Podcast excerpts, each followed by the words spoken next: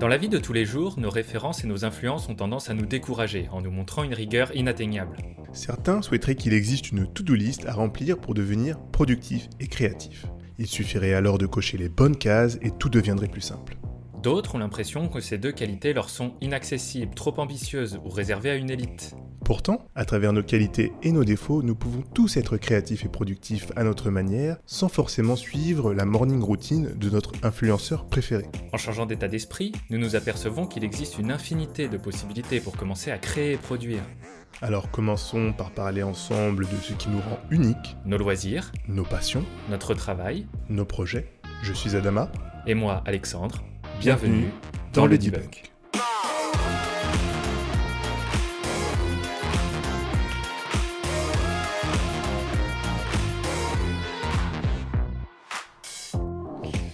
La dernière fois où euh, j'avais fait, euh, alors c'était la semaine dernière, j'étais parti en voyage d'affaires euh, au Sénégal, donc c'était génial d'ailleurs. Je discutais avec mon manager avec qui j'étais parti, et je sais que lui il fait beaucoup de sport, et je lui disais, mais pourquoi tu, pourquoi tu, tu prends pas une montre connectée, tu fais du sport, etc. Et aujourd'hui les montres connectées, c'est un marché qui est en plein boom quoi. Ouais. Et je lui dis, ça permet de ça permet de mesurer ton effort, etc. Et ça m'a fait penser à cette phrase que tu dis toujours, euh, ce qui peut être mesuré, Ah, ce qui peut être mesuré peut être contrôlé. voilà, ce qui peut être mesuré peut être contrôlé. Et donc je lui dis, c'est vachement bien parce que tu peux prévenir, tu peux savoir en gros comment ton corps agit, si tu te sens plus ou moins fatigué ou pas. Ça, ça, t'as tout, tout le calcul de tes métriques et euh, c'est, dans une application que tu peux consulter. Ouais. Il me dit oui, mais moi mon problème euh, c'est euh, T'imagines, euh, j'ai ça à mon poignet, ça me suit partout. T'as après été hyper connecté, et puis surtout en termes de confidentialité des données, ils ont toutes tes données de santé, etc. Je me sens pas trop de donner ça euh, comme ça, et je, je sais pas où ça va, quoi. Je dis oui, tu- je suis d'accord avec toi. euh, bon, t'as des entreprises qui sont un peu en termes de confidentialité qui sont pas Un top, mais je sais que moi, qui sont un peu nébuleuses, exactement. ouais, ils sont voilà borderline. Et euh, je sais que moi, Apple, je sais que de plus en plus, ils mettent leur, la confidentialité au centre de leurs préoccupations et que c'est l'une des raisons aussi pour lesquelles je fais un peu plus confiance à cette euh, marque Ouais. aujourd'hui. Bah, c'est vrai qu'ils ont vraiment mis au cœur de leur com depuis, euh, allez, peut-être 2-3 ans, quelque chose comme ça, euh, la confidentialité, la privatisation des données et la sécurité dans les échanges au cœur de leur com. Maintenant, c'est devenu un point essentiel dans toutes les reprises de parole. Et ils n'hésitent Ouais. pas d'ailleurs à tacler un peu tous les autres GAFA euh, dans la Ouais. Silicon Valley, là, sur le fait que bah, eux, chez eux, par contre, c'est un bordel. Bah, ils vivent de ça en fait. Bah ils ouais. vivent de, euh, de vente de données. C'est ça. Des, des- ce qu'ils appellent les brokers, qui ensuite, eux, euh, bah, euh, bah, en fait, le nerf de la guerre, c'est la pub en fait. Hmm. c'est ça. Donc, euh, dans- tu te demandes Google, bah, c'est gratuit, euh, je peux utiliser ça comme je veux, etc. Bah non, en fait, ils vendent tes données. Et en fait, je trouve que ah, là où Apple euh, met un petit peu un, un coup de pied dans la fourmilière, c'est que je pense qu'ils le faisaient auparavant Sûrement. mais qui se sont rendus compte que euh, voilà, ça, devient un argument de vente et surtout pour se différencier Mhm. euh, de leurs concurrents, bah, ils vont mettre ça au centre de leurs préoccupations. Ouais, et puis ils ont Ça un besoin. à Non, non, j'allais dire, ils ont un besoin de, de rester leader sur leur marché. C'est vrai que c'est ce qui leur permet de vendre leurs produits plus cher. Ouais. Une confiance, euh, enfin, je pense qu'il y a, il y a des détracteurs énormes de chez Apple, mais la, la communauté Apple est, la, enfin, est le premier défenseur de tout ce qu'ils peuvent mettre sur le marché, tout ce qu'ils peuvent dire. Et c'est ça leur force. Ouais, je suis d'accord. Et après, ça me fait penser à cette pub euh, Apple, là, tu sais, euh, où le gars, il va commander un café, là, Ouais. et euh, il lui dit comment vous vous appelez, etc. Il donne son nom, etc. Et après, il, récupère son café, et puis il va prendre son Uber. Et là, tu as le serveur qui, à qui l'a servi, il va le suivre dans le Uber, Ouais. il va s'asseoir avec lui, etc. Et le Uber, il lui demande, mais vous allez où? Et comment vous vous appelez? Vous avez quel âge? Et c'est le... C'est le, le serveur qui, qui répond à sa place. Et Il au a fur et à 46 mesure, ans, euh, il s'appelle euh, euh, Ben Wallace, etc. Et, au fur et à mesure de coup, sa journée, tous les services qu'il utilise euh, finissent par le suivre, etc. Exactement, exactement. Et à la fin, du coup, c'est pour. euh, quand il arrive chez lui, t'as, euh, il, a, il ouvre son téléphone Mhm. et tu as deux possibilités. Do you allow this. euh, Est-ce que vous autorisez cette application à vous suivre? Ouais, Et euh, tu peux mettre oui ou non. ça. Et, si tu mets- et- et là, il met non et tu as tout le monde qui s'évapore. Qui- qui disparaît. pof, pof, pof, qui disparaît autour de lui. Et donc, ça, c'est le nouveau, euh, le nouveau service qu'a proposé Apple c'est qu'il propose. Il demande si vous voulez que les applications vous traquent. Parce que ça, c'est des choses qu'on ne sait pas vraiment. Mais par exemple, vous utilisez Airbnb, vous utilisez ensuite Instagram. bizarrement, vous allez voir que sur Instagram, bah, vous avez une publication euh, d'Airbnb. Ouais. Bah, parce que justement, Airbnb a collecté vos données, et les... enfin, Instagram a collecté vos données, les a vendues à Airbnb, et vous- a permis à Airbnb de faire de la publicité sur, euh, sur le, le réseau social que vous utilisez. Ah mais ça, ça c'est un truc de ouf. hein. Je, je me faisais la, ré- la- la réflexion l'autre jour qu'il doit y avoir un maillage entre tout ce qu'on utilise qui est phénoménal et qu'on ne soupçonne pas. Par exemple, je me suis replongé dans une offre de banque en ligne pour une amie qui me demandait des infos. Hmm. Bah, 10 secondes après, j'étais bombardé de pubs de cette même banque en, en ligne sur toutes les Ouais. autres applications, alors que je suis Ouais. déjà client chez eux. C'est ça. Et ça, je dirais que C'est un hein. autre truc qui me saoule, c'est que parfois, plus que l'utilisation des données, le fait qu'ils utilisent euh, qu'on ce qu'on parcourt, ce qu'on consulte, etc., c'est que des fois, c'est pas fait avec finesse. Ils sont capables d'être super pointilleux sur le début du process, mais à la fin, ils sont chiants. Par Mm. exemple, euh, c'est pareil, tu, imaginons, euh, tu regardes des meubles, tu regardes des canapés d'angle, t'en achètes un, Mm. Et tu continues de te bombarder par des publicités de canapés d'angle. Oui. De combien Ah, de que canapés d'angle vous pensez que j'ai besoin sérieusement? C'est ça, t'es passé à l'acte d'achat. Parce que en fait, en soi, la publicité, moi, j'ai rien contre. Au, au contraire, c'est bien parce que Bah ouais. ça te permet de, euh, de- de- de- de- tu cherches un produit et euh, quelqu'un t'en fait la publicité, tu as une vidéo très attrayante, etc. Tu vas la voir. Ah oui, le produit m'intéresse finalement. Oui, je vais Et puis, Il n'y a aucun parfois- problème avec ça. Et puis parfois, ça, ça facilite même ton processus de réflexion, comme tu dis. Tu as, un besoin et on vient te proposer quelque chose. Bah Ouais. pourquoi pas après tout Pourquoi pas Mais le problème, c'est que oui, c'est un peu agressif en fait. Ouais. Et, euh, et, et ça joue un peu sur le subconscient aussi, parce que des fois tu scrolls, tu scrolls, tu Mm. tombes sur une pub sponsorisée et euh, t'as pas conscience que ça va déclencher un acte d'achat chez toi, alors que c'était voilà. Ouais, et puis, et puis des fois, c'est vraiment, tu te fais tellement bombarder tout le temps, bah, on- à qui on peut penser? On peut penser peut-être à, à Rhino Shield, à Artlist. Moi, je sais que comme Mm. Ouais. on consulte beaucoup de tech, moi, je sais que c'est les pubs qui sont revenus super souvent. Alors, attention, hein, c'est des très bons, c'est des- ce sont des bonnes entreprises qui font des très bons produits, mais c'est vrai qu'il y a un, un processus inconscient qui fait que euh, quand tu es habitué à voir quelque chose, tu lui fais forcément confiance. Ouais. C'est, voilà, c'est comme ça. Et donc forcément, bah, le jour où ce besoin, tiens, tu te dis, tiens, j'ai besoin d'une coque euh, pour mon téléphone, tiens, j'ai besoin d'un, fournisseur de musique en ligne, bah, c'est, inscrit dans ta tête, donc forcément, tu y penses directement, et puis bah, c'est chez lui que tu vas. hein. Ouais, c'est la partie visible de l'iceberg en fait. C'est c'est comme euh, le même principe que quand on va dans les supermarchés et que le produit euh, les plus chers ou les produits les plus mis en avant en tête de gondole ou Sont- qui sont au niveau des yeux, Ouais, bah voilà, c'est ceux, c'est ceux que- qui ont plus de chances d'être vendus. c'est clair. C'est c'est ce que tu vois qui va être acheté. Et c'est juste petite parenthèse sur les habitudes, c'est un peu la même chose. Par exemple, je sais pas, tu dois prendre un traitement médicamenteux.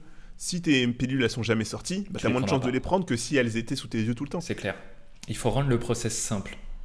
Exactement. Euh, c'est ce que c'est ce que font les les, les vendeurs et les, publici- les publicitaires en fait. ou les, les applications et toutes les autres sur lesquelles on revient. Mais, mais je pense que c'est important de ne pas diaboliser ce genre de processus. Il faut être éduqué, il faut en avoir conscience. Mais je vois par exemple, si, euh, comme on le disait, on a un besoin, quelqu'un arrive avec une solution qui est performante à un prix qui nous est confortable, bah, il n'y a pas de mal. quoi. Enfin, Ouais. je pense qu'il y a un ouais. problème. Les gens sont forcément la pub, c'est mal, forcément la Un communication, c'est mal.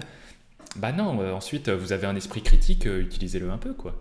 Ouais. Mais tu sais pourquoi tu es méfiant? Parce qu'on est toujours méfiant de ce qu'on ne connaît pas en fait. Ouais, C'est-à-dire que tu, tu ne mesures pas, on va dire, l'étendue euh, du, de bah, du, du processus ou de, de ce qu'on te vend. Donc du coup, tu le rejettes Mm. par essence, parce que tu ne le comprends pas.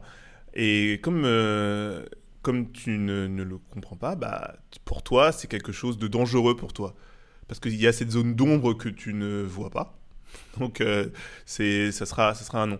Alors que en s'éduquant soi-même, en faisant des recherches, etc., on se rend compte que oui, il y a des risques, mais, des risques, mais ces risques peuvent être évités ouais. en choisissant bien ton fournisseur de, de produits, en, cho- en choisissant bien euh, les softwares que tu vas utiliser, les paramètres que tu vas utiliser. ouais. Parce que ça, aujourd'hui, on ne le sait pas, mais les, les entreprises qui utilisent euh, tes données pour les vendre, etc., te donnent le choix de les utiliser. Ces fameuses, euh, Euh, les, les- ces les fameuses conditions listes, ou- les conditions de confidentialité. Exactement. Qu'on accepte sans regarder, Bah évidemment. ouais, mais, clair. mais voilà, elles sont là. Clair. Et, mais ils jouent avec le fait qu'un avec un langage hyper complexe, Bah ouais, que personne peut, peut comprendre si tu n'es pas juriste ou avocat. Bah, voilà, c'est comme ça que ça se passe. Et c'est là, euh, ouais. et là où peut-être aussi la loi est d'une certaine manière un peu mal faite parce qu'elle elle oblige euh, ces entreprises à rendre disponible ce genre euh, de conditions d'achat, à les rendre libres de consultation euh, aux consommateurs. Mais franchement, c'est- dans un jargon, comme tu disais, qui est incompréhensible, c'est chiant, ça fait 15 pages, c'est bon. Pour acheter un stylo bic, j'ai pas envie de signer, de faire un contrat, quoi. C'est ça, etc. Mais tu vas le faire parce que du coup, tu as tellement besoin de ce stylo bic que Bah tu ouais. dis, bon, bah, ok, à, à la limite, de manière à ce que j'ai le choix, bah non, donc j'accepte les conditions, je ne les lis pas, puis voilà, j'utilise mon produit. C'est ça.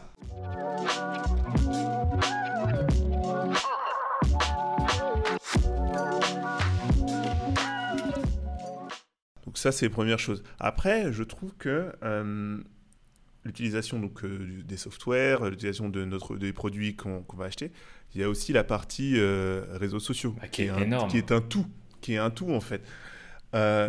Euh, Aujourd'hui, euh, C'est le boss final Moi, des, des- c'est le boss final des données privées, Ah ouais. ça. C'est ça. Si, si on ne comprend pas comment euh, ça fonctionne aujourd'hui, euh, les- comment les réseaux sociaux utilisent nos données Mm. auprès de, de publicitaires, bah, on est foutu quelque part. On est foutu parce que on, va être soumis à toutes ces, euh, toutes ces pubs récurrentes, etc., pour, pour avoir de la publicité. Moi, je vois qu'aujourd'hui, toutes les appli- depuis que Apple a mis euh, cette fonctionnalité de pouvoir choisir si les applications vont traquer notre, notre consommation de, sur Internet, etc., bah, je vois que les pubs sont beaucoup moins précises en fait. Ouais, tout à fait. Elles sont beaucoup moins précises. Et ça, c'est- assez ouf en fait, parce que tu pouvais, comme tu dis, consulter un truc sur Internet, et à la minute d'après, quand tu ouvres ton Instagram ou ton Facebook, bah, tu as une publicité sur ce même, euh, ce même produit que tu viens de, de consulter. Donc ça, c'était assez incroyable.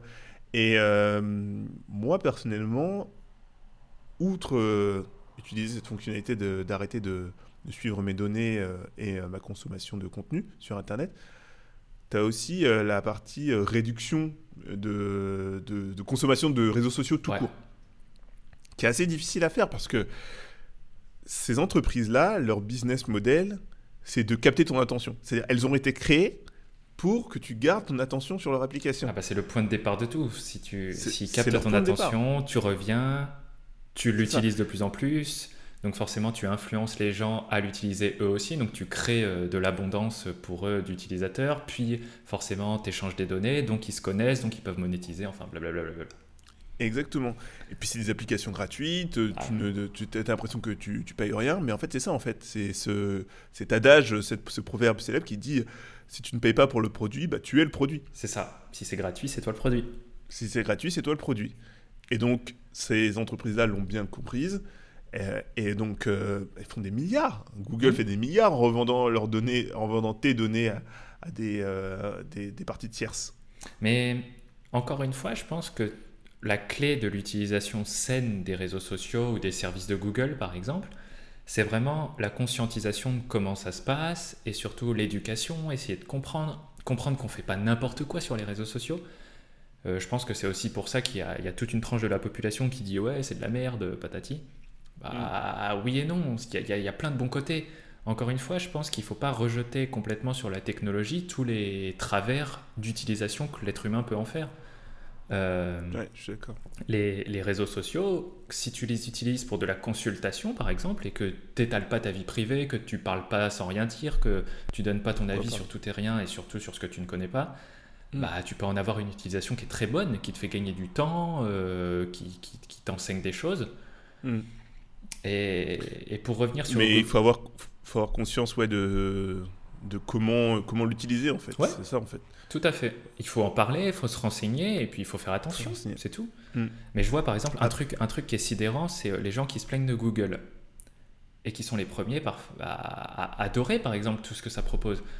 Typiquement, un des trucs que Google fait très bien, c'est sur Google Maps, quand il t'indique euh, s'il y a des bouchons, s'il y a des ralentissements, etc. Bah ça, c'est juste fait en, utilis- en utilisant justement les données des autres utilisateurs connectés. Est-ce que la personne qui est devant toi, qui utilise aussi Google Maps, est arrêtée dans un bouchon, etc. Et Mm. l'information forcément est transmise, mais donc ils utilisent la localisation, les données de l'autre utilisateur, etc. Mais Mm. après tout, est-ce que c'est est-ce que c'est mal? Est-ce que c'est un problème? Oui, c'est pas. Est-ce que ça permet à aider la communauté en fait à la fin. Est-ce que les bénéfices sont pas plus grands que les inconvénients? Alors certes, par contre, ensuite Google bah, sait où tu te trouves, connaît euh, ton parcours quotidien, sait que à telle heure, bah, tu es susceptible d'avoir envie de commander, donc forcément va vendre tes données à McDo, Burger King, Quick, enfin mm. voilà. Mais ensuite, à, toi d'en prendre conscience, à toi de prendre tes décisions et d'arrêter d'être influençable, je pense. Mais ça, c'est, comme tu dis, c'est éducation. D'ailleurs, moi, euh, je recommande beaucoup euh, le documentaire fiction euh, sur Netflix qui s'appelle Derrière les écrans de fumée. Mhm. que je n'ai pas vu. Ouais, je, je, te recommande vraiment. Il est assez intéressant. Et un des points que, que, que j'ai relevé, c'était le point sur l'algorithme. Et il te disait comment les, un peu l'algorithme fonctionne sur ces, sur ces plateformes et que réellement, ils vont traquer le nombre de secondes ou de minutes que tu vas passer sur un poste hmm. Pour savoir en fait euh, mieux en fait te proposer alimenter cet algorithme et te proposer du coup un contenu qui est susceptible de, de te plaire. Et donc euh, forcément susceptible de te redonner envie de revenir, etc. Envie de revenir et surtout rester, voilà, garder en fait, te garder, garder ton intérêt sur cette plateforme et te faire passer le plus de temps dessus. Ouais. Et tu, tu, regardes, euh, quand tu vas dans ton Explorer, par exemple, sur, allez, on va prendre le cas d'Instagram, tu vas ton, sur ton Explorer Instagram, bah, il y a beaucoup de contenus qui sont, de, qui sont censés te plaire normalement, où tu vas passer beaucoup de temps. Moi, je sais que je passe presque même plus de temps des fois dans l'Explorer que dans mon feed avec les gens dont je mm. suis abonné.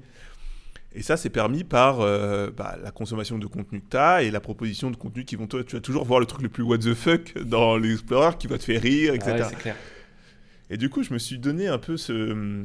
C'était, après avoir regardé ce, ce, documentaire, je me suis donné euh, une, petite euh, une, petite expérimentation mhm.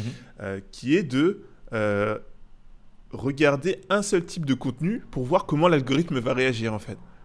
C'est maintenant que j'ai compris comment ça fonctionnait plus ou moins. Je n'ai pas compris tout, mais j'ai compris un peu vite fait. Je vais faire des tests. Je vais faire des tests pour voir ce que ça donne. Et donc, j'ai commencé à liker, par exemple, pas liker, mais en gros, à, à, passer du, à juste passer du temps sur les contenus football. Ouais, ah bah. De mon Explorer. Ouais. Donc, j'ai regardé un, et après, je le fermais. Après, je défilais mon Explorer, etc. Dès que je voyais un truc football, hop, je cliquais dessus.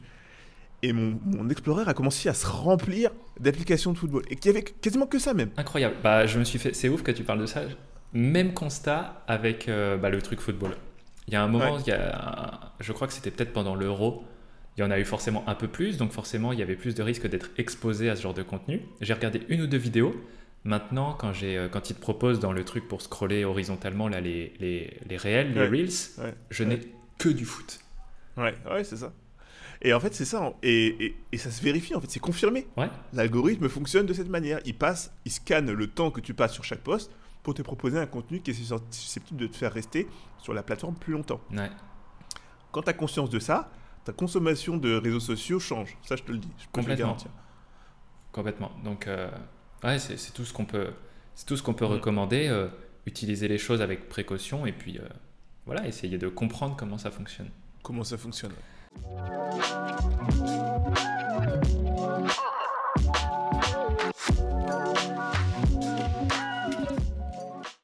Euh, on parlait au début de Apple, etc. Ce qui est intéressant aussi avec Apple, c'est que de plus en plus, ils se tournent vers la production et la vente de services. Aujourd'hui, on le voit notamment avec la conscience écologique, on est de moins en moins dans le renouvellement annuel des appareils. Par exemple, notre téléphone qui avant nous durait un ou deux ans, maintenant il est plus amené à nous en durer quatre ou cinq. Et donc forcément, bah, il faut euh, pour ces entreprises gagner de la thune autrement. Mm. Et comme euh, Apple bah, va proposer plus de services, typiquement les services de santé, les services de sport, les services de musique, etc., il y a un enjeu derrière forcément de traitement de données qui est plus important. Et euh, ça a donné lieu aussi avec l'apparition du RGPD en Europe. Euh, je ne sais pas quel est l'équivalent, je ne sais même pas s'ils ont un équivalent en, Amérique. Mais de ce qu'on qu'on appelle l'intégration du privacy by design. En gros, de dire d'intégrer directement le traitement des données confidentielles dès la réflexion autour de la mise en place d'un produit euh, technologique.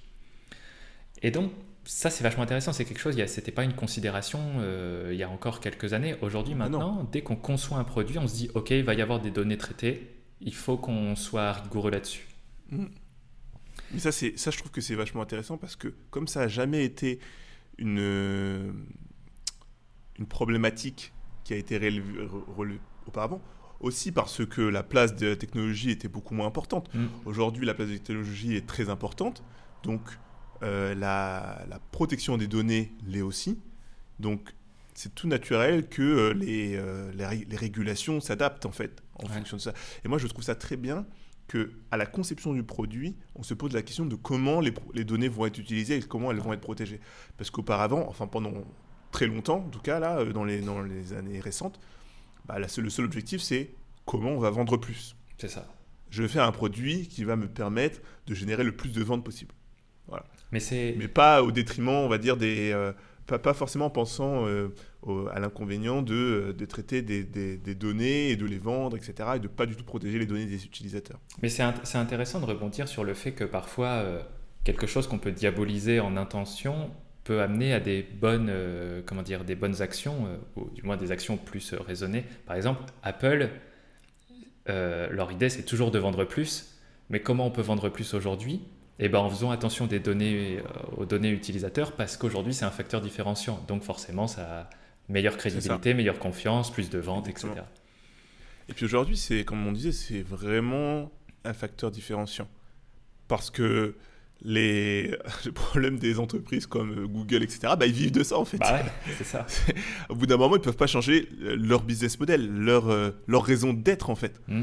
Ouais, puis on- puis on Alors que hein, en- d'autres en moment, entreprises comme, euh, comme euh, An- Android, etc., bah, ils vont devoir se mettre au diapason, ils vont pas avoir le choix. C'est des concurrents directs euh, d'une entreprise comme Apple qui se met à la confidentialité et ils vont pas avoir le choix de se mettre au pas. Quoi.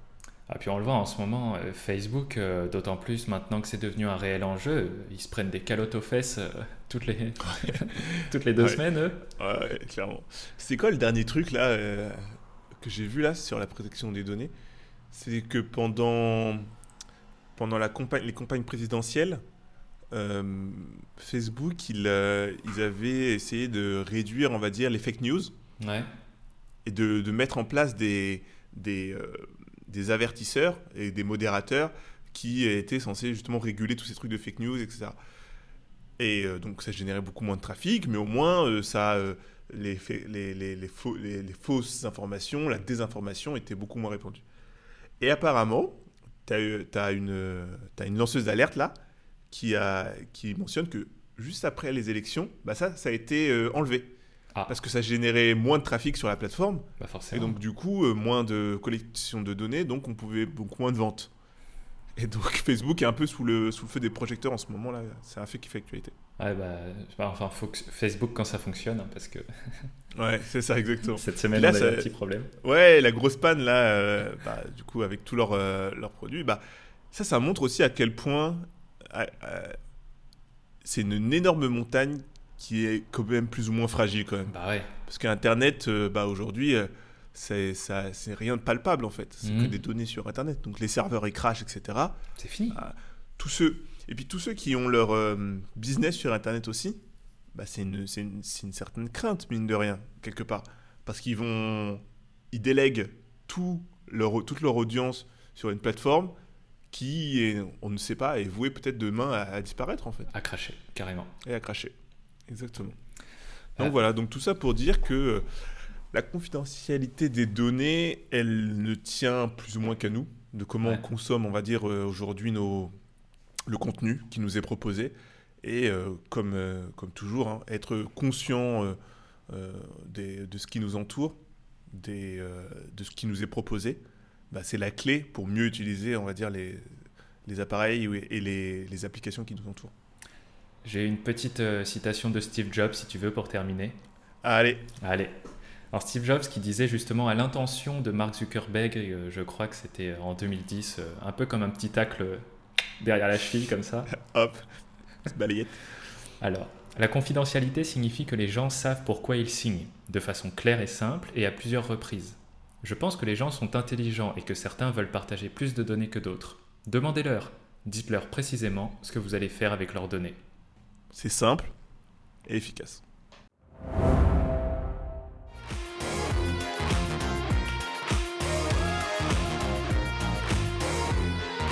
Nous espérons que cet épisode vous a plu et qu'il vous aura été utile dans votre recherche de productivité et de créativité.